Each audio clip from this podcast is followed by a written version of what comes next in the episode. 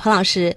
呃，我们知道啊，现在双减政策出来之后呢，引起了大家的热议。在这一个音频里面，我们会听到孩子在希望妈妈第一不要强迫我上补习班，另外不要只补啊语数外。其实我有我自己不好的科目，物理我反而是需要补一补的。孩子有这么多的诉求，妈妈讲了很多道理。特别经典的就是孩子总结的，不上补习班的有三种：一种就特别差的需要补，一种是特别好的要提高的，另外大部分的就是跟风的。在那个他跟妈妈的对话当中，我有一这种感觉，就是孩子不停的在呐喊：“妈妈，请你睁开眼睛看见我，请你用耳朵打开听见我的声音，你看看那个真实的我，我是什么样子的。”但他妈妈没有，他妈妈不看他也不听他，他妈妈只管：“哦，现在这个时候不补课可不行啊，这些课都很重要，都要补。”很多父母他其实他看不见他的孩子，也听不到他的孩子的声音，他只管：“哦，他们都在补，那我也要去补，我给你报上好多个班。”但是这些班，他跟你的孩子有什么匹配度可言呢？孩子在这样子表达的时候，妈妈就在讲道理了。现在的环境不一样了啊，现在是特别特别啊激烈的竞争的时候。看你平时在家啊，你都只玩手机、电视，还养仓鼠，你只做作业啊，书碰都不碰，你不行，你不行，你不行，是吗？我不相信你。这里面第二个点就是你刚才说的那个点，他不相信他的孩子，他不相信孩子可以搞定自己的人生。也，我觉得这些家长就看着孩子在家里不摸书。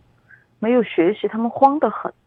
他们觉得只要把孩子的时间全部安成补课班，全部安成学习班，好歹他坐在那儿咋都听了一点儿。他们太焦虑了，太慌了啊！你是最棒的啊，你一定行。孩子说：“你觉得我是最棒的，那你为什么不相信我？”孩子说：“你为什么不相信你的女儿脑子好使？”但是妈妈就永远强调的是：“我看见的都是各种各样的问题。”他活在他自己的恐惧当中。他们总是特别相信“笨鸟先飞”这个词。吃的苦中苦，哎，对，然后什么铁棒磨成针，一道题做上一千遍一万遍，你多见一点总是好的，把你弄到那儿去多做一点题，你就多见了一点，就是要让孩子就从早到晚浸泡在那个题海里。哎，妈妈刚才就有表达呀，你要多做多看啊，多练习。考试如果考了一百道题，我希望你已经做过一万道了，然后就确保你万无一失，这还是特别焦虑的一个表现。妈妈其实在损害孩子的学习兴趣，就像那个喂饭一样的，人家都吃饱了，强行灌，你觉得他没吃饱，所以说这个过程当中非常痛苦的是，父母把自己的感觉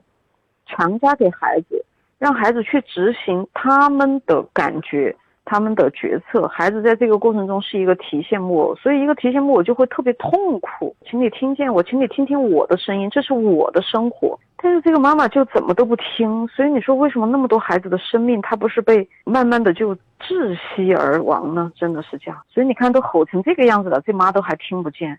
真的是吼成这样，而且是哭成这样。所以主持人后来就就问这个孩子：“你喜欢仓鼠吗？”孩子说：“喜欢，我最喜欢的就是生物。”妈妈马上在下面说：“没见你回来翻生物的书啊。”然后那个主持人马上说：“不见得我喜欢，就随时都要翻着让给你看，对吧？”然后也问这个孩子：“如果妈妈让你去补生物，你高兴吗？”孩子说：“我当然高兴啊。”主持人还调侃了一句：“可以更好的养仓鼠。”会看到两种状态哈。主持人的状态就特别松弛，他会去跟孩子聊兴趣。妈妈说：“你就只知道啊这样这样养仓鼠等等，是指责。”但是主持人说：“我通过聊兴趣去感受孩子的兴趣，甚至我们去把他这个兴趣给他点燃，然后你会发现他是各种好的感觉累积起来，孩子就有内动力了，是不是？”对他那句话说特别好，就是各种比较好的感觉累积起来，内心有比较好的体验，他才会有兴趣和动力去做这件事儿。如果在学习上的体验都是那么糟糕的，他为什么要那么喜欢学习呢？